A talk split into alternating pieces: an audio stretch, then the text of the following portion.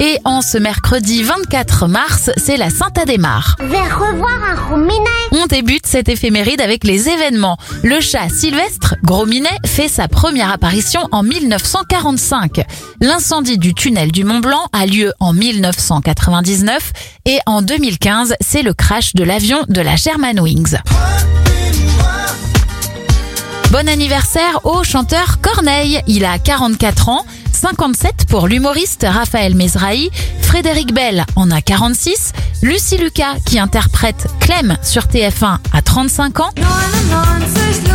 et 60 ans pour la chanteuse allemande Nena.